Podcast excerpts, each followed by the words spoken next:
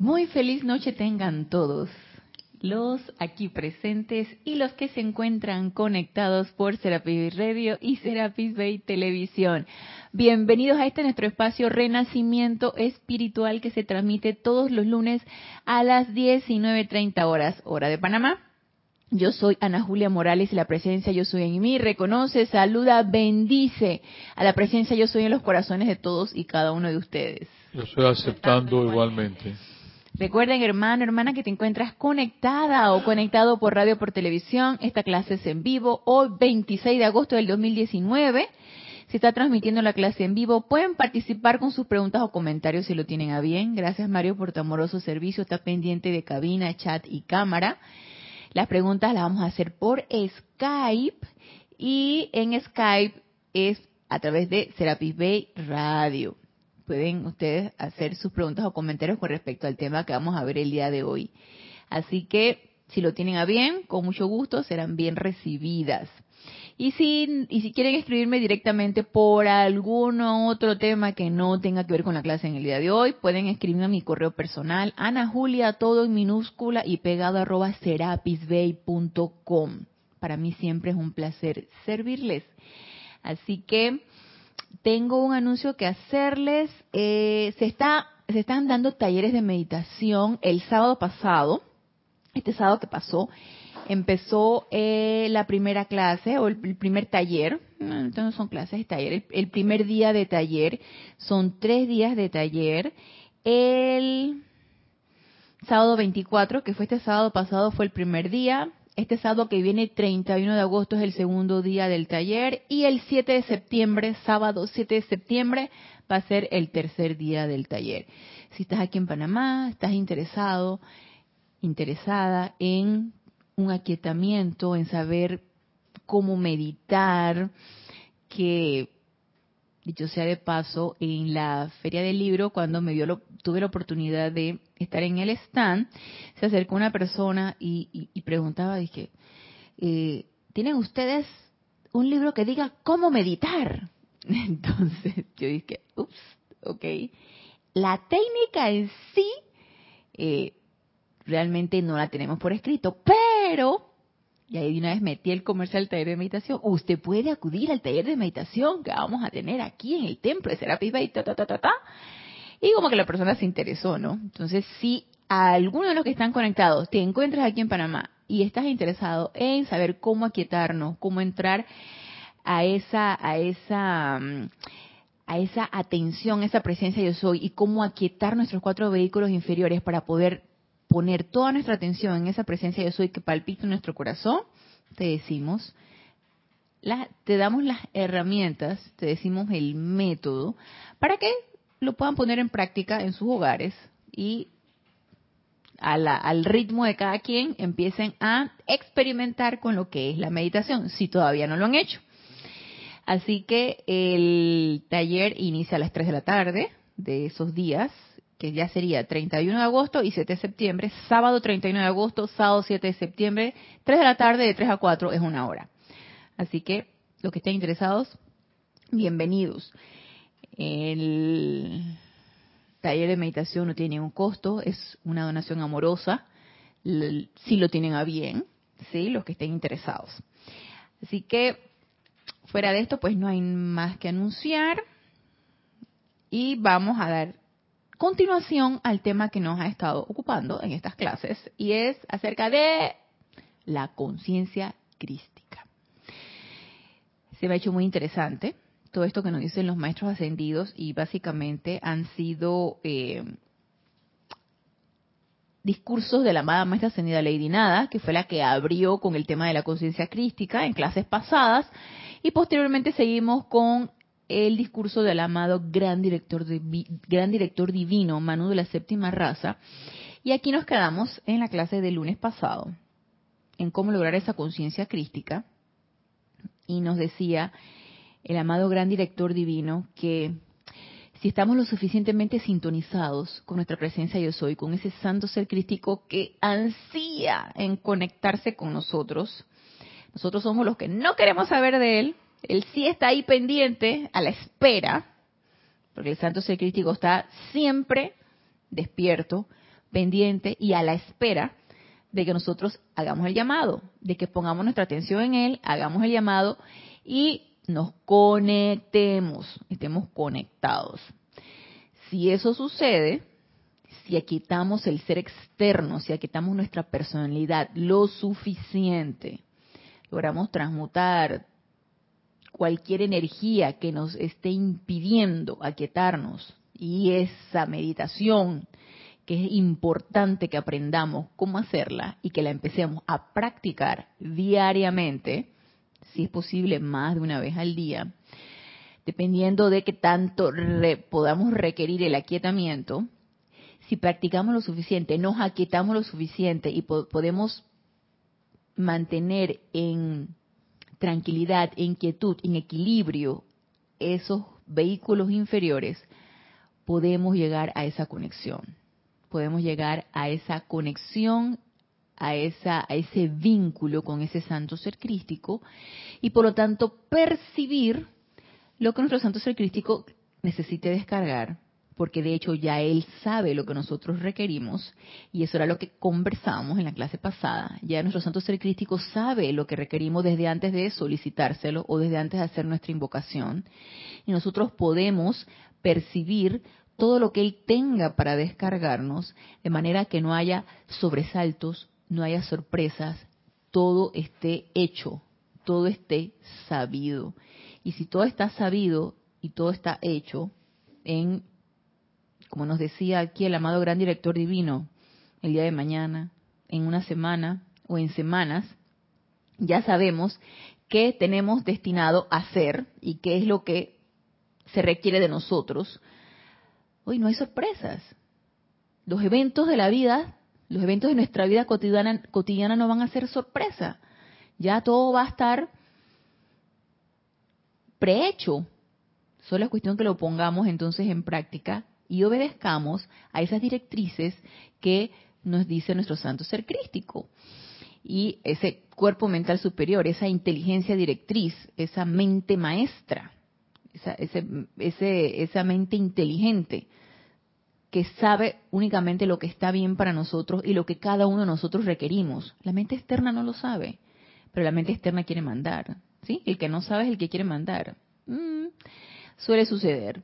Entonces, una vez que logramos esa conexión y que ya podemos percibir las ideas divinas, podemos percibir los eventos a suceder y saber qué se requiere que hagamos, no va a haber sorpresas, no va a haber sobresaltos, no va a haber, como nos decía aquí eh, el amado gran director divino, no va a haber eh, situaciones de emergencia. No va a haber eso porque ya vamos a saber qué es lo que va a suceder.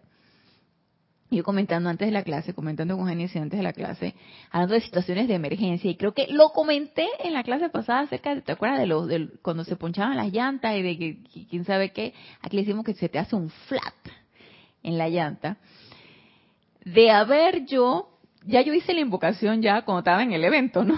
Pero de haber yo, de haberme yo conectado lo suficiente con mi santo ser crístico, pude haber detectado esa emergencia y haberla afrontado de la manera más tranquila posible y no haber descargado tanto estrés o tanto energía eh, de estrés en el día de hoy. Entonces, como en esta enseñanza todo es así, friendo y comiendo, o teoría y práctica, habiendo nosotros hablado lo de las situaciones de emergencia, bueno, no pasó ni una semana cuando yo comentándole a Génesis que me habla una amiga que yo le he visto a su bebé ahí mismo en la institución donde yo trabajo le había visto a su bebé, una bebé de cinco meses, y que ahorita estamos pasando por una apariencia de un virus que está atacando a los bebés pequeñitos, ¿no? Creo que también se los comenté la, la semana pasada. Entonces yo le vi a su bebé el viernes pasado y yo vi que estaba con dificultad respiratoria. Le digo, mira, le vas a poner esto, le vas a poner las inhaloterapias, va, todo. Viernes, sábado y domingo. El lunes me la traes para ver cómo sigue. Y cualquier cosa tú me llamas. Ella trabaja conmigo ahí, es mi compañera de trabajo. Entonces yo le vi su bebé y yo le di tratamiento y el fin de semana se estuvo comunicando conmigo, me hizo, y sabes qué, yo no la voy a llevar allá a ponerle las, las inmunoterapias, yo voy a comprarme el aparato. Le digo, ah, sale bien, mejor así no la sacas y no estamos en contacto, que ella se esté exponiendo a, otras cosas nuevas Y acabo está chiquita. Bueno, esta mañana que ella me llama y me dice, ¿sabes qué?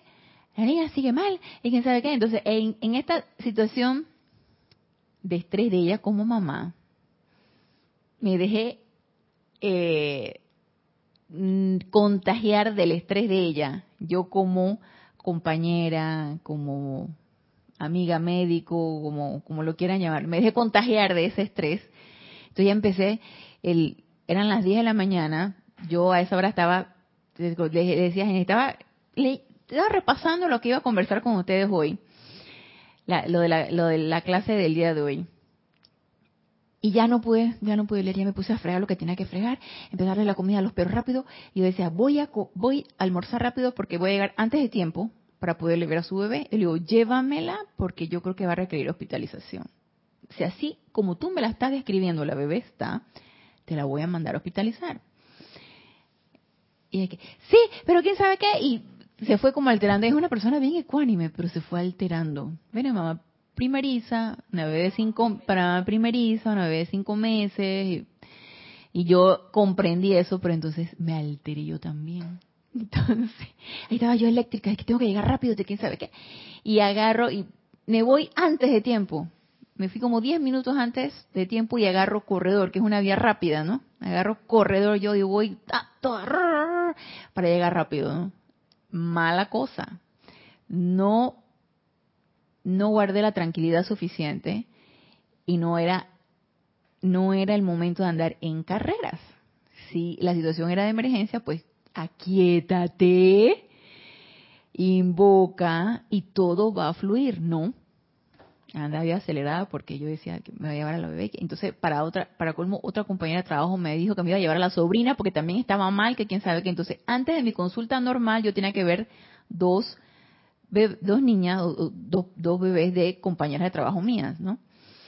Entonces yo dije, bueno, y ella estaba planeando, bueno, primero ve a esta, luego le hago la referencia, luego me va a llevar mi otra compañera a la otra, y luego estaba en eso cuando de repente escucho yo un ruido, y estaba toda mecha en el auto, a toda velocidad porque se presta para correr. El corredor se presta para correr. Entonces, y escucho yo un ruido, ¿no? Yo dije, y este ruido, porque a todo esto, a pesar de que estaba yo escuchando un audiolibro, porque me puse a escuchar un audiolibro en lo que iba en el camino, yo estoy muy pendiente de los ruidos o de los sonidos que emite el auto o de lo que está a mi alrededor, ¿no? Entonces dije, ¿y esto? Yo nunca lo había escuchado. Y ya de repente apago el audiolibro y empecé a escuchar el ruido y que miércoles se me hace que esto va a ser o se le soltó algo al auto o va a ser la llanta dicho y hecho. Entonces, como estaba así en un área que de seguro ahí en esa área nadie me iba a auxiliar, yo que déjame mejor ir a un área más accesible para que alguien me vaya a auxiliar, porque yo iba a llamar a mi seguro para que me fueran a cambiar la llanta. Y salgo. Y entonces yo dije, ay, ahora que requiero estar más temprano, se me poncha la llanta. Y la llanta estaba flat, flat, flat. Bueno, llamo al seguro, llamo a mi amiga, le digo, ¿sabes qué? Tengo un flat, ya, ya tengo la bebé aquí. Y que quién sabe qué, digo, espérame, voy a llegar tarde, porque está sucediendo esto, me van a venir a cambiar mi llanta. Entonces, eh, bueno, llamé al seguro, quién sabe qué, no necesitaba que llegara al seguro porque una asistencia vial del mismo corredor me fueron y me cambiaron la llanta, en lo que me la están cambiando, vuelve y me llama. Y me dice, ¿sabes qué? Me la voy a llevar a San Fernando, que es un, hospital de aquí privado. Yo trabajo en una institución pública. ¿Me lo voy a dar a San Fernando? Y yo digo, sí. Y si te lo hospitalizan, la vas a hospitalizar allá. Porque la bebé no tiene seguro privado. Entonces, es un dinerito que tú te vas a gastar ahí. Porque los hospitales privados aquí son así. Es un buen dinerito que te gastas en el hospital privado. Me dice que sí. Yo digo, bueno, vaya pues, vaya. Yo todavía no me han terminado de cambiar mi llanta. Vaya, vaya, lleva a su bebé allá. Si eso te hace sentirte tranquila, vaya bueno, agarren, me cambian la llanta, que quién sabe qué. Y ya, estoy yo todavía estresada de la, del apuro, de la flateadura de la llanta, que eché mi llanta a perder porque la rodé, está hecha un desastre, tengo que cambiarla, no solamente sino que tengo que comprar otra, porque no puedes cambiar una sola, tienes que cambiarla de dos en dos. Y entonces yo dije, bueno, llegué, al trabajo, me lleva mi otra compañera a la otra bebé que estaba enferma. Entonces yo digo, hoy ha sido un día para quietarse y no he logrado el aquietamiento, pensé yo, no he logrado el aquietamiento, entonces me pusieron la prueba y me encontraron deficiente. Porque todas son, para mí son oportunidades, son oportunidades que se le presentan en tu vida diaria. Y así como este cuento que les he echado, ustedes me podrán echar muchos de oportunidades en su vida diaria. Lo cierto es que es una oportunidad de quietamiento que no lo logré.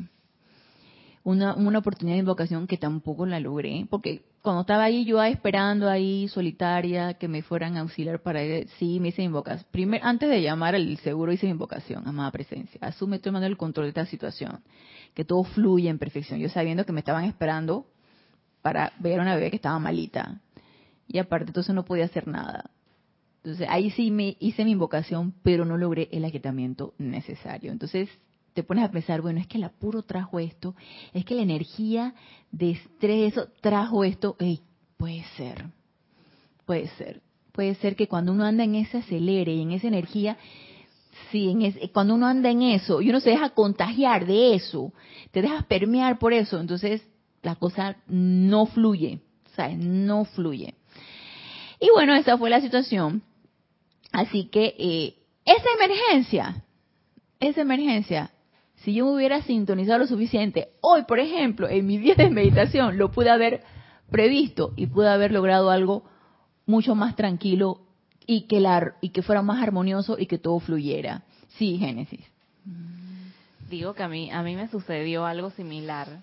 Similar, solo que no traje una serie de eventos desafortunados, sino que me dio fiebre. Ah, wow. yo tuve un día, eh, eso fue la semana, bueno, uno de estos días, pues había mucho estrés por parte de alguien. Esa persona me compartió su estrés con su ajetreo y su preocupación que no era necesaria. Y asimismo la persona iba repartiendo estrés como estresando a las demás personas. Y era un día de mucha tensión, con mucha preocupación, que yo creo que no era necesario tampoco. Pero entonces uno digo yo en lo personal, lo dejé entrar, porque ese día, a partir de ese momento, justo en ese momento, la pasé como con una angustia, no me podía concentrar, y era una, como bien, bien mal. Cuando llegué a mi casa llegué tan agotada, Ana, pero tan agotada. Y a la, eh, a la casi finalizando ya la jornada laboral, me sentía con un agotamiento, como una pesadez, un sueño y cuando llegué a mi casa me dio fiebre. Imagínate. Dolor muscular. Wow. fatiga horrible. Porque uno no logró aquietarse lo suficiente. Dejaste que eso entrara. O sea, esa energía discordante entró. Ya hizo mella en, en el emocional, en el mental y el físico. Hizo que ¡puf! el físico colapsó. Ahí el físico colapsó. Que es lo que suele suceder, ¿no? Lo peor es que la persona que provoca la situación al rato está entonces uno absorbe todo toda la nube negra Así. Se la, traga, uno. No, espérate, es que mi día no terminó, mi, mi hoy mi día no, no terminó allí, en, en, en, haber destruido mi llanta y en haber estado en estrés tratando de solucionar el problema de mi amiga. Es que llega la otra que me llevó su sobrina, ya las sobrinas se fueron, ya le pusieron su, también estaba con dificultad respiratoria, le pusieron su mascarilla, quién sabe qué. Entonces llega ella hacer catarsis. Llegó a hacer catarsis conmigo. Llegó a hacer catarsis porque la evaluación a nosotros para esta fecha hay una institución nos evalúan, nos nuestros jefes superiores nos evalúan para tener derecho a un bono de Navidad. Entonces, esa evaluación es mucho muchos parámetros, tu asistencia, tu, eh, tu iniciativa, tu colaboración, tu quién sabe qué. Entonces, a ella la evalúa la coordinadora del programa y no la evaluó por una situación X, no la evaluó muy bien. Hizo catarsis conmigo. Entonces, eso fue una hora de catarsis, porque entonces lo empató con una apariencia que tenía en una mamá que pensaba que era como un quiste cancerígeno, una cuestión así. Entonces, vivió una situación de estrés, una chica joven, 30 años. Entonces vivió una situación de estrés, entonces eso me lo contó también y yo dije, ¿en serio? pero yo, mira, yo me la, yo me la, yo quería comprenderla. Yo, yo me la, tranquila, yo la escuché, no hice mayor comentario, le digo, en serio, y que wow. Este, este tipo de comentarios que tú haces, que verdad, mira cómo son las cosas. Y son esas tipo de comentarios que tú dices, ¿qué vas a comentar, no? O sea, eso no te involucra directamente, pero ella quería descargarse, quería hacer su catarsis de estrés, de angustia, de quién sabe qué. Dele, pues, dele. Entonces, ya si yo veo que esta se estaba sí, yo soy transmutando, yo soy disolviendo, yo soy consumiendo con el fuego violeta. ¿Qué, vamos a hacer? Yo la, yo la aprecio mucho a ella, ¿no? Entonces ella necesitaba hacer su catarsis, de pues. Lo importante es no dejarnos permear de eso. Entonces, oportunidades en el día de hoy fueron muchas. Nada más que una sí no pude este, pasar la prueba. Me encontré deficiente. Me pesaron, me midieron y me encontraron deficiente. Porque me dejé permear por el estrés. Entonces, viví esa situación de emergencia que pude haberla previsto. Si uno se sintoniza lo suficiente, puede prever este tipo de situaciones. Y no dejarse permear y al contrario, ser totalmente positivo. Porque ¿cuál es el objetivo de esto? Ser un servidor. ¿Cuál es el objetivo? Servir. No seguir, no seguir recalificando por lo que te dejaste permear y enviarlo adelante triplemente recalificada con más estrés o con más angustia, con lo que sea que ustedes quieran. ¿Cuál es el objetivo de esto? Darnos cuenta, prever la situación, estar preparados, transmutar lo que haya que transmutar, irradiar lo que haya que irradiar y servir. Servir a la vida, servir a la energía, servir a tu colega, a tu compañero, a lo que sea. Entonces, ese es el objetivo es el objetivo de sentirnos totalmente conectados con nuestro santo ser crístico, para que sea Él el que actúa a través de nosotros y de una manera práctica. Esto es teórico y práctico. Y esta práctica es eso. No tenemos que esperar el gran evento para poder irradiar. Es en estas cosas donde uno necesita irradiar, donde necesitas ser ese santo ser crístico confortador, por ejemplo, ser ese santo ser crístico pacificador, ser ese santo ser crístico eh, amoroso, en esos momentos. Para eso es la prevención, no es para sentirte futurista y saber qué va a pasar en tu vida más adelante. No, es simplemente para sentirnos preparados y poder ser servidores en X o Y situación. Así que todos tenemos la oportunidad y todos lo podemos hacer si estamos lo suficientemente conectados. Pero el, la otra parte de esto de poder percibir esa idea, poder percibir ese evento y poder ser un servidor es, la otra parte de eso es saber si eso viene de tu santo ser crístico, que era lo que tú me comentabas en la clase pasada, Génesis, y que eso es lo que vamos a comentar ahora. Entonces nos dice aquí, obediencia necesaria, esta es la página 98, seguimos con el libro El Santo Ser Crístico, el volumen 1.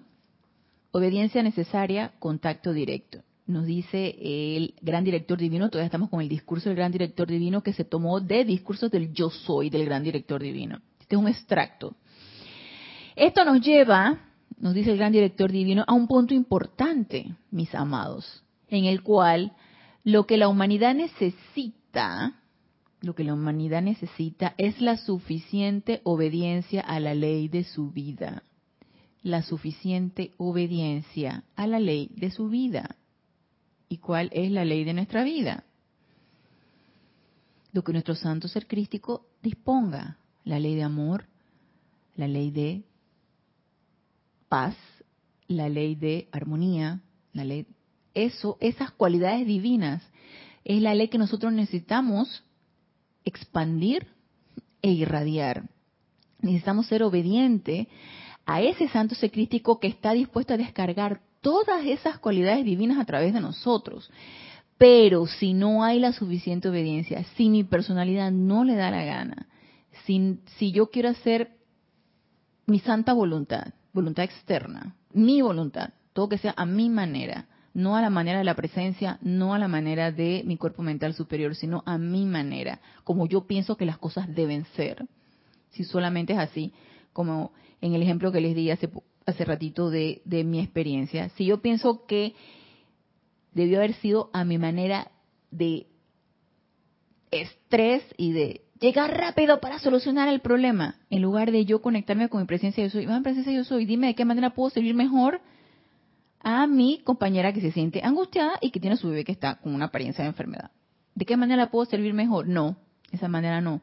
Tengo que comer rápido, tengo que llegar rápido, tengo que correr por el corredor, tengo que... Esa era a mi manera, eso era lo que mi, a lo que mi mente externa quiso que yo obedeciera, yo obedecía a la mente externa. Entonces, no es a, la manera de la mente externa o de la personalidad, es la manera de la presencia yo soy. Pero si no la consulto, si no me quieto lo suficiente, ¿cómo la voy a escuchar? No hay manera de escucharla. Entonces, a, e, a esa ley de obediencia que nos está comentando aquí o que nos está descargando aquí el gran director divino. Esto produce la liberación y afinamiento de su estructura cerebral mediante los cuales ustedes pueden recibir las instrucciones claras y precisas desde su cuerpo mental superior. Pero ese, esa liberación y ese afinamiento al cual se refiere aquí el gran director divino, obviamente que requiere de transmutación, purificación y estar en una constante autoobservación y autocorrección. Primero autoobservándome en qué, cuál fue mi error, qué es lo que requiero corregir y luego ya sabemos las herramientas por las cuales la puedo corregir. Como decías tú, Genesis, yo soy aquí el pilar de fuego violeta, dele, dele, dele, que yo transmuto todo aquí. Yo soy ese pilar de fuego violeta.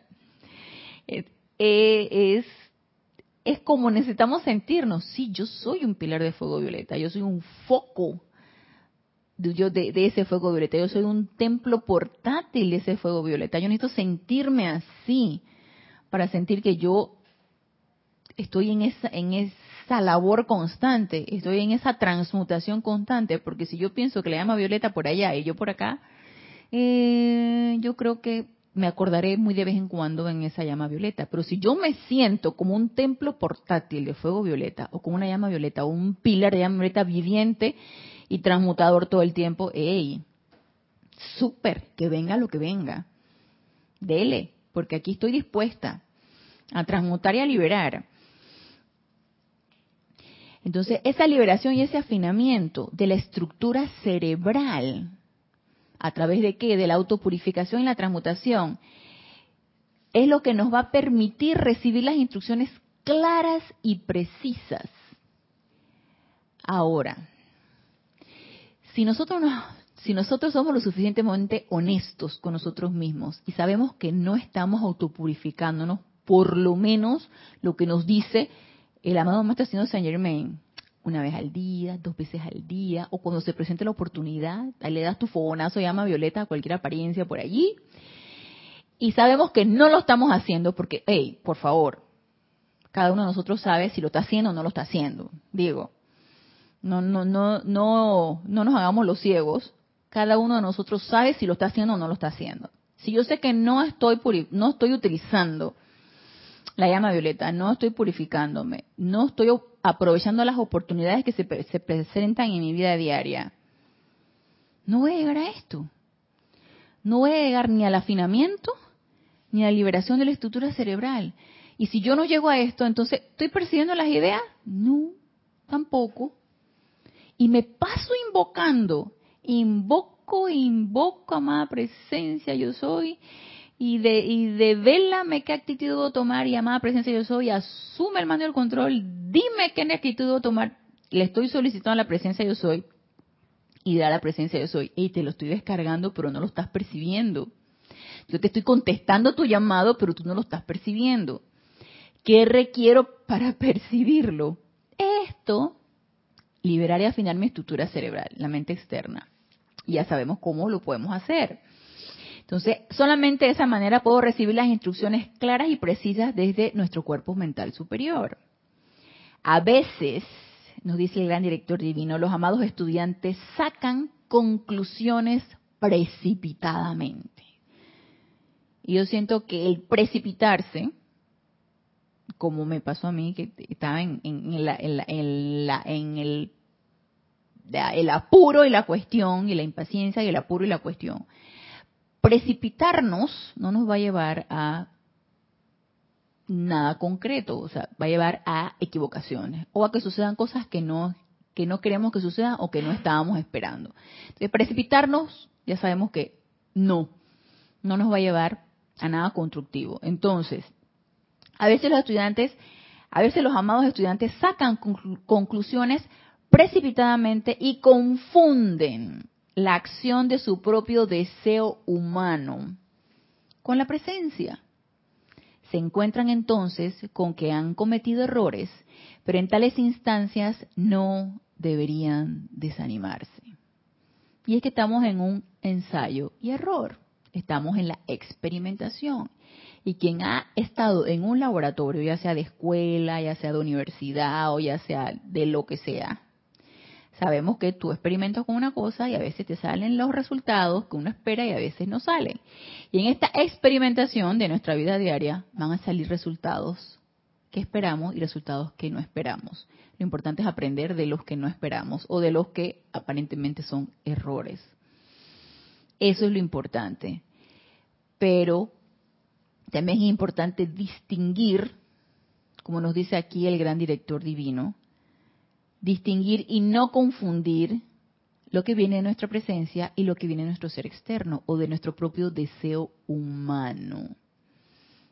Pero ya sabemos, y esto es segundo rayo, porque esto es discernimiento, es el rayo dorado, ya sabemos que ese discernimiento depende de que tanto nos aquietemos, que tanto pongamos nuestra atención en nuestra presencia yo soy, que tan autopurificado estemos para saber, y aparte, por supuesto, el criterio HAP que nos dice el amado maestro ascendido Kuzumi, toda idea que te haya, que te haga uh, humilde, amorosa, armoniosa y pura, eso es de Dios.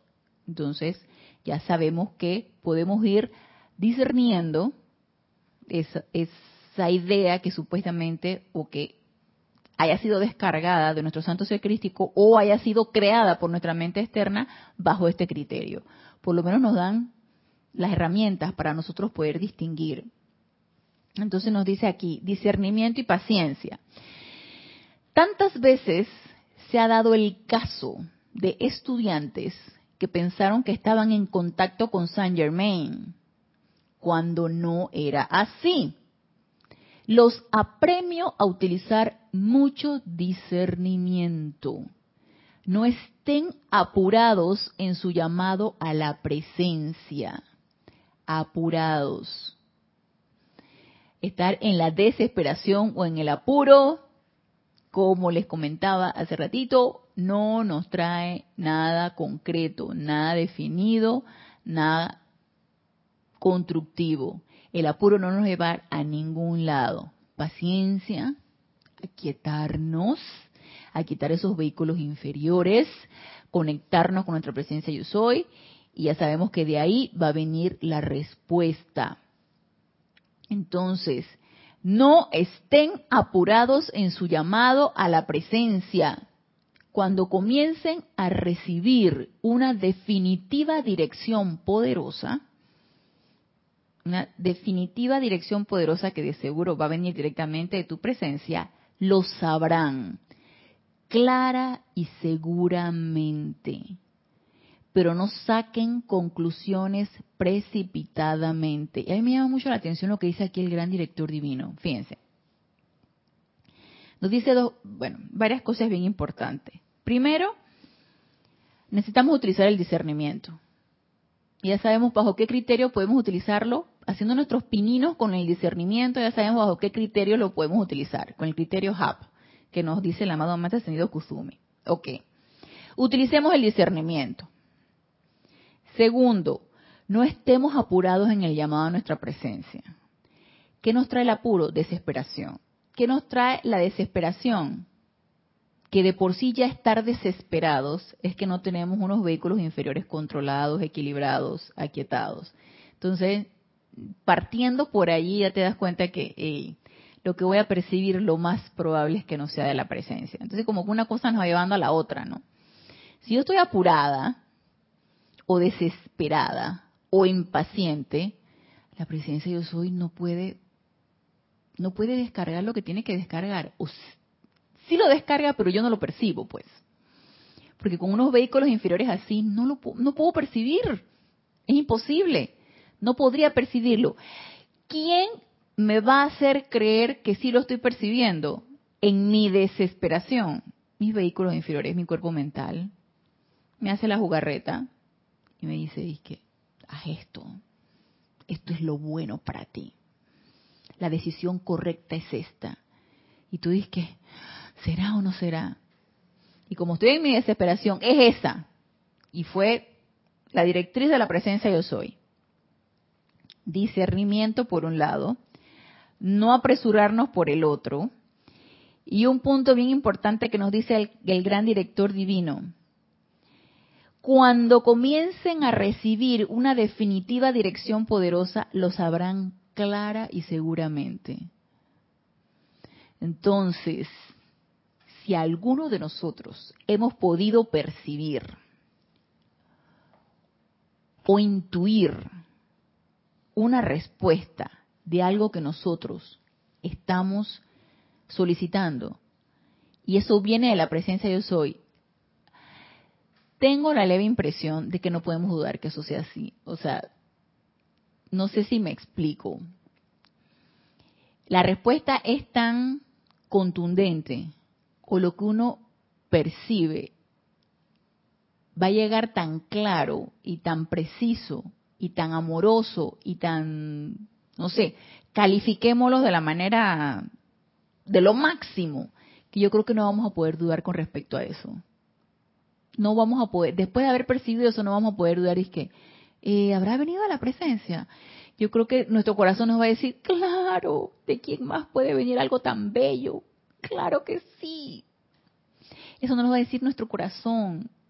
Si lo queremos poner en duda, y sin embargo más adelante aquí nos dice que, hey, a pesar de lo que a pesar que lo percibiste así, tranquilo o tranquila, no nos apresuremos, porque más adelante si se fijan nos lo dice.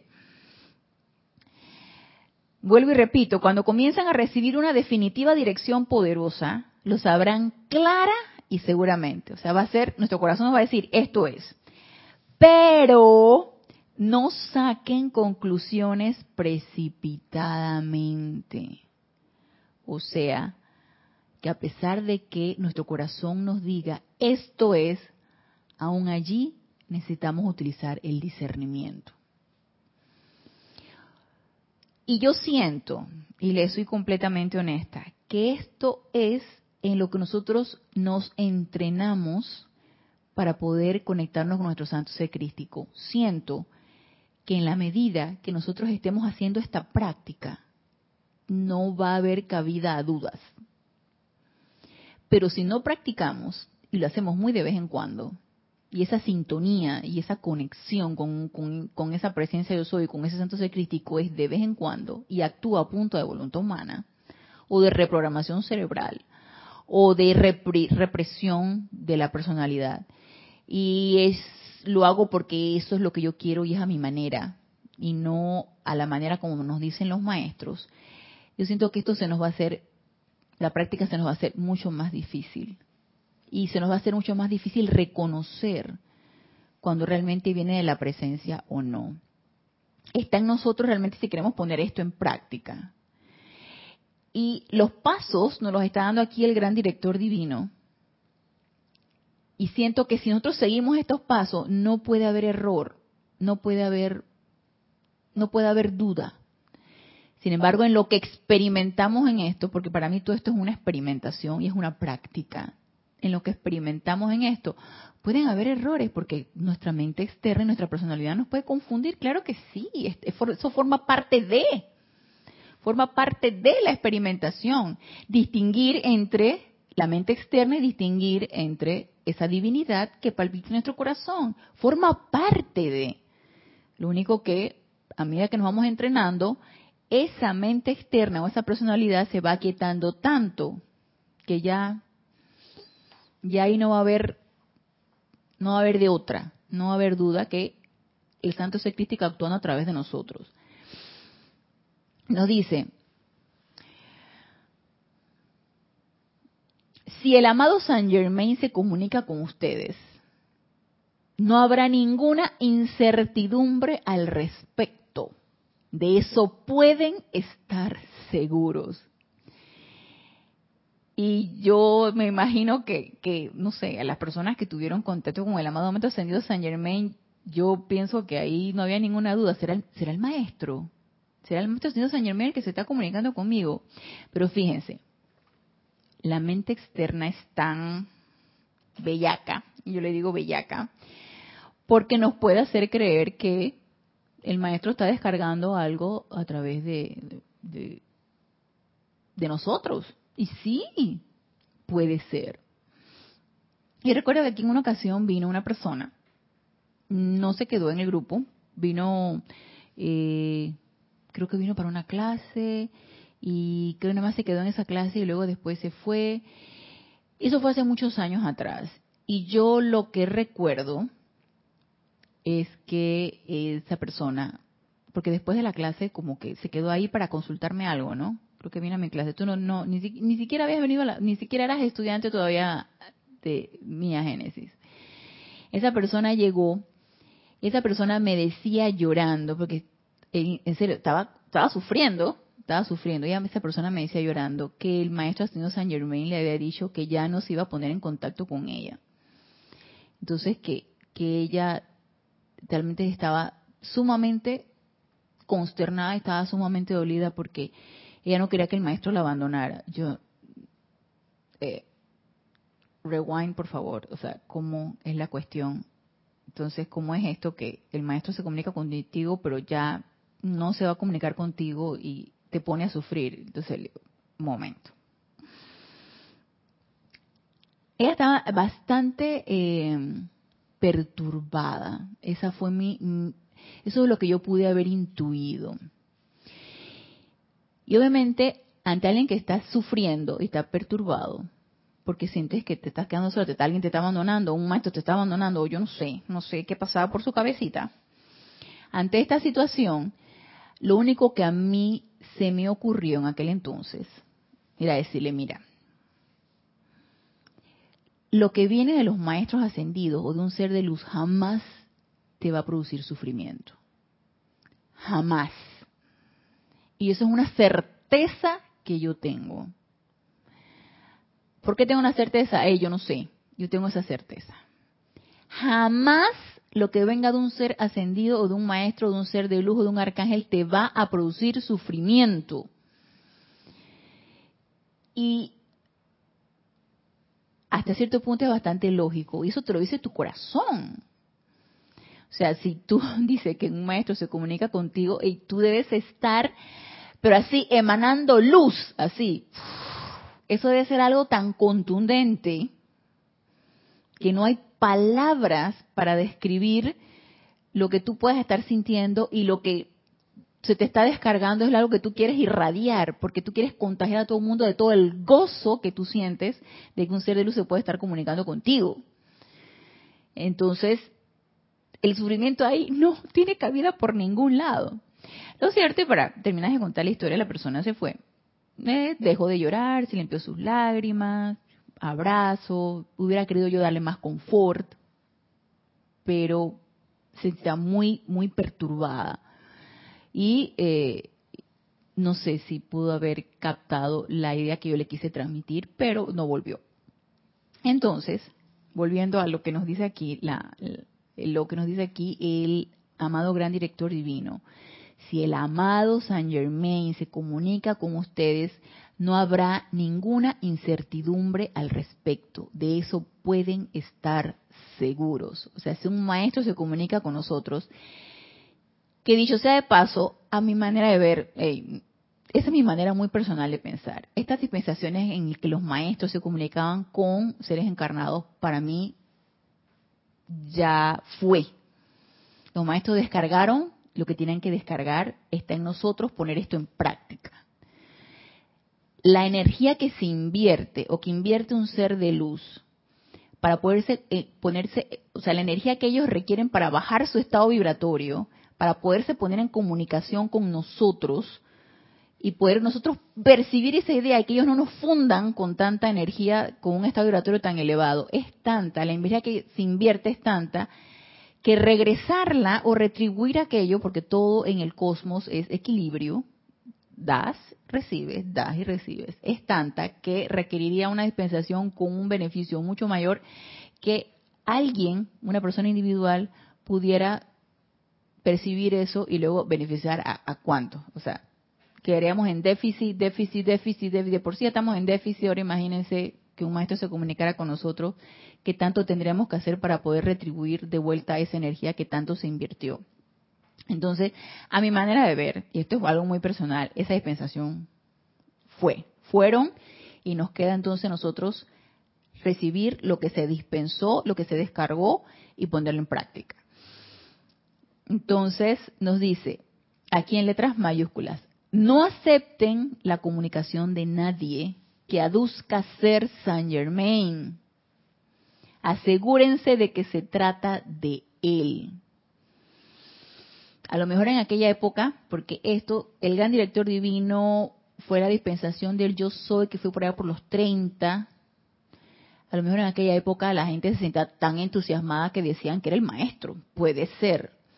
Actualmente yo no sé si existe eso. Yo no sé si ah, Creo que en una ocasión nos comentó en una en uno de estos viajes que hizo Jorge con el grupo, eh, cuando nuestro antiguo director Jorge Carrizo hizo el, un, viaje al, al, al Royal Teton con personas del grupo, que había, yo escuché ese comentario, que había una persona que se vestía muy, de la foto que tenemos en Saneme con el saquito violeta y todo esto, y se ponía la barbita y todo, y que era muy parecido al maestro y que él se paseaba por, por el área donde había que las librerías y todo esto. Yo no sé si decía si era el maestro o qué, pero se vestía igualito. Entonces, sí. Yo y que bueno, cosas suceden, ¿no? Pero nos dice aquí el gran director divino, no acepten la comunicación de nadie que aduzca ser San Germain, asegúrense de que se trata de él. O sea, yo digo que si llega a ser el maestro, no vas a tener duda de que es el maestro. Dice el gran director yo, hemos tenido muchas instancias que corregir en ese respecto. O sea que había gente, hey, bien entusiasmada que era el maestro, mira. Hemos tenido muchas instancias que corregir en ese respecto, de manera que tengan cuidado.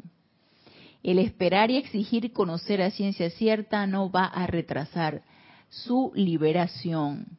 Entonces, Discernimiento.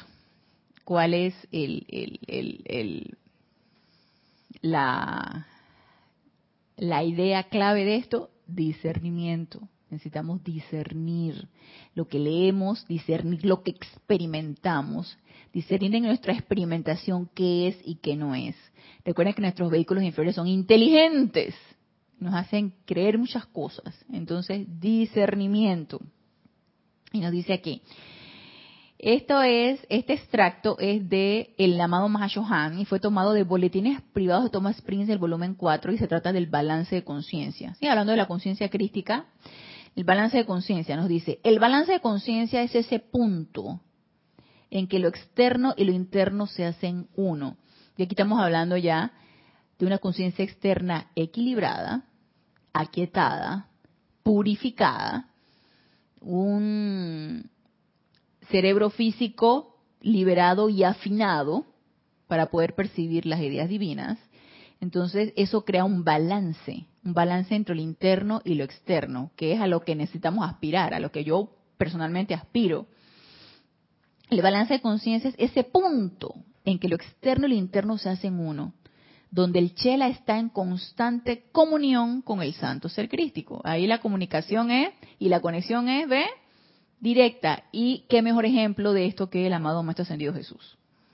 Él estaba en un completo balance de la conciencia externa y la interna, y él era el santo y crístico manifiesto aquí en este plano físico. El ejemplo, el amado Maestro Ascendido Jesús. Está en constante comunión con el santo ser crístico al tiempo que está en perfecto control del ser externo y todas sus actividades constructivas control. Un estudiante de este tipo utiliza la personalidad siempre como un instrumento de la voluntad divina que es siempre el bien. Entonces, ¿qué requerimos para este balance de conciencia? fuera de la autopurificación, del autocontrol, del equilibrio, del afinamiento de ese cerebro físico o de la mente externa o de la mente inferior, ¿qué requerimos? Obediencia. Y para requerir y para optar por la obediencia, ¿qué requiero? Rendición. Esa palabra que tanto que tanto esfuerzo cuesta decirla, pensarla y realizarla. Rendirse, rendir esa conciencia externa, rendir esa personalidad a esa presencia yo soy. O sea, lo que decía y lo que nos dijo hace dos mil años atrás y que sigue estando vigente el amado Maestro Ascendido Jesús. Padre, hágase tu voluntad y no la mía. O sea, no es a mi manera, es a tu manera, amada presencia de Dios yo soy. Y esa rendición requiere de obediencia y la obediencia requiere de ese balance de conciencia. Y para balancear esa conciencia volvemos al punto clave y que nos, va, nos resultará, eh, vuelve y traba, sí, vuelve y traba. La transmutación, la purificación, vuelve y traba. Para mí el punto clave está en eso, en autopurificar ese ser externo. Necesitamos autopurificación, autopurificación. Nos dice aquí entonces el amado Mahashohan. Desde el principio de los tiempos, ciertos espíritus dedicados han sido instrumentos que han encarnado para que el Espíritu de Dios fuera y sea capacitado para perforar a través de toda la vibración materialista creada por los atados. Estas almas benditas estaban y están conscientes de y utilizan el gran poder de invocación del poder de Dios en la tierra. Y para mí se refieren aquí a todas estas almas, que a mi manera de ver estamos, porque me incluye allí, despertando a ese requerimiento de ser servidores de esa presencia yo soy y de entusiasmar a las personas con respecto a esto o, o entusiasmar a las personas que empiecen a despertarse. ¿Sí? Que empiecen a tomar conciencia, de que empecemos a tomar conciencia, porque esto es, es todos juntos, ¿no?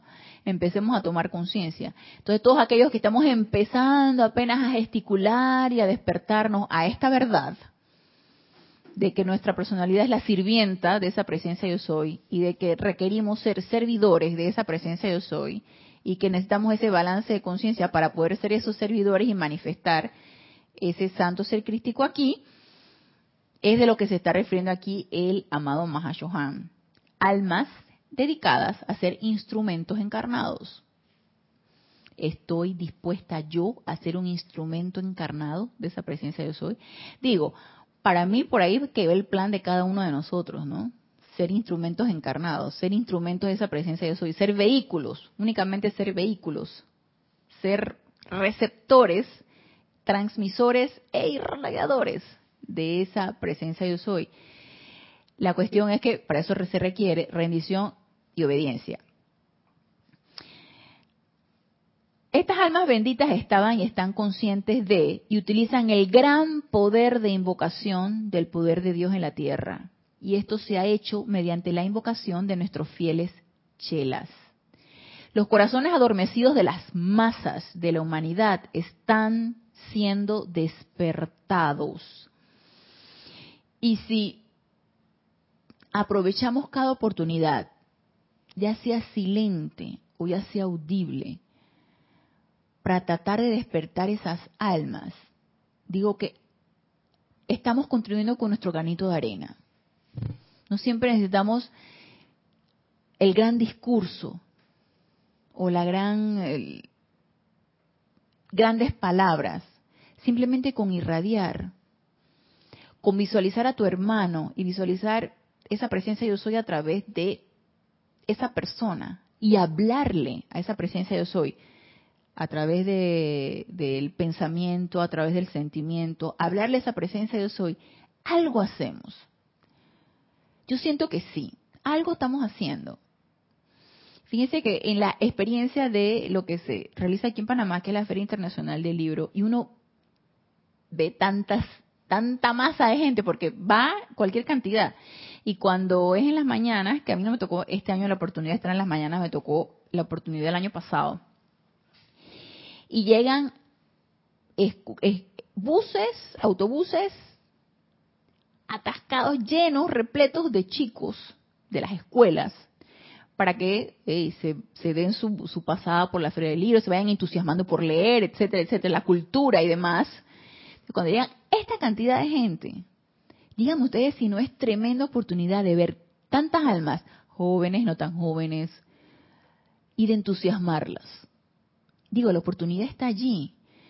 Y oportunidad está en donde vemos tanta conglomeración de gente, la hay, como oportunidad cuando vemos una o dos personas, también la hay. ¿Qué es lo importante? Entusiasmar. Para mí el kit del asunto es entusiasmar. ¿Entusiasmar para qué? Para ir despertando, para ir despertándonos todos. Cada quien despierta a su propio ritmo, ¿no? Pero lo importante es poner tu granito de arena. Entonces, los corazones adormecidos de las masas de la humanidad están siendo despertados. Y la gracia espiritual contenida en este fuego sagrado, la gracia contenida en este fuego sagrado insufla sus almas hambrientas, permitiéndoles así descartar el letargo de las edades y despertar al poder del santo ser crístico. ¿Y cuántos de nosotros hemos estado en ese estado de almas hambrientas? Yo les voy a ser sinceramente honestos. Yo estaba en un en una hambruna total de algo así cuando yo me encontré con la enseñanza. Porque todos a lo mejor hemos pasado por estas situaciones de las de tu búsqueda, de unos uno siempre siente esa insatisfacción y tú sientes que hay algo más. Y uno anda en esa búsqueda de algo más. No solamente puede ser esto, tiene que haber algo más. Tiene que haber algún sentido más, más profundo a lo tu vida material, tu vida mundana, tu, tu, actividad de todos los días. Tiene que haber algo más profundo. Y eso fue lo que yo sentí. Y uno siente esa, y yo, yo cuando el amado Mahachohan dice aquí, sus almas hambrientas, eso me recuerda que yo era parte de esas almas hambrientas en búsqueda de comida, ¿sí? Y yo lo, yo decía que cuando leí esto pensé, yo he pasado por una hambruna de este tipo de alimento, ¿no? Y cuando yo encontré la enseñanza, eh, es como que te dan la probadita, ¿no? Te dan la probadita de algo bien exquisito cuando tú vas a... A mí, por ejemplo, me encanta en los buffets la mesa de los postres soy loca por los postres, soy loca por lo dulce, y entonces quisiera tener estómago y paladar, porque me, me aquí dicen empacharse cuando te hastías del, del, sabor, me, me, empacho rapidito. Pero yo quisiera tener el estómago y el paladar para probar de todo. Pues así me sentí que tú pruebas, cuando entras en la enseñanza, pruebas algo como exquisito. Entonces tú quedas con ganas de seguir, quedas con esa hambre de seguir comiendo. Así literalmente me sentí yo, con hambre de saber, con hambre de leer, con hambre de conocer, con hambre de experimentar, y esa hambre hasta ahorita no se ha saciado. Sigo todavía, obviamente, cada vez alimentándome más, más, cada vez sintiéndome un poquito más satisfecha que el día anterior. Pero esa hambre que, que tú ya dije, ya, estoy llena, ya me cansé estoy llena. Todavía, gracias Padre, por el momento no. Sigo todavía con el hambre de seguir comiendo.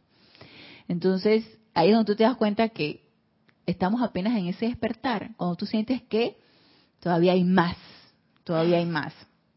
Eso es lo que nos dice aquí el amado Mahashohan. Los corazones adormecidos de las masas de la humanidad están siendo despertados y la gracia espiritual contenida en este fuego sagrado insufla sus almas hambrientas. Y nosotros, como seguidores de los maestros ascendidos, podemos contribuir a las almas hambrientas. Por supuesto que sí. Despertándolas e insuflando lo mucho o lo poco que nuestro estado de conciencia nos permita. No tenemos que hacer, uy, las grandes cosas. Si mi estado de conciencia me permite enviar un rayo de amor hacia tal situación, adelante y algo estamos, en algo estamos contribuyendo a esa alma. Permitiéndoles así descartar el letargo de las edades y despertar, y despertar al poder del santo ser crístico. Entonces, con este discurso del amado Mahashohan, vamos a quedarnos aquí con respecto a la conciencia crística,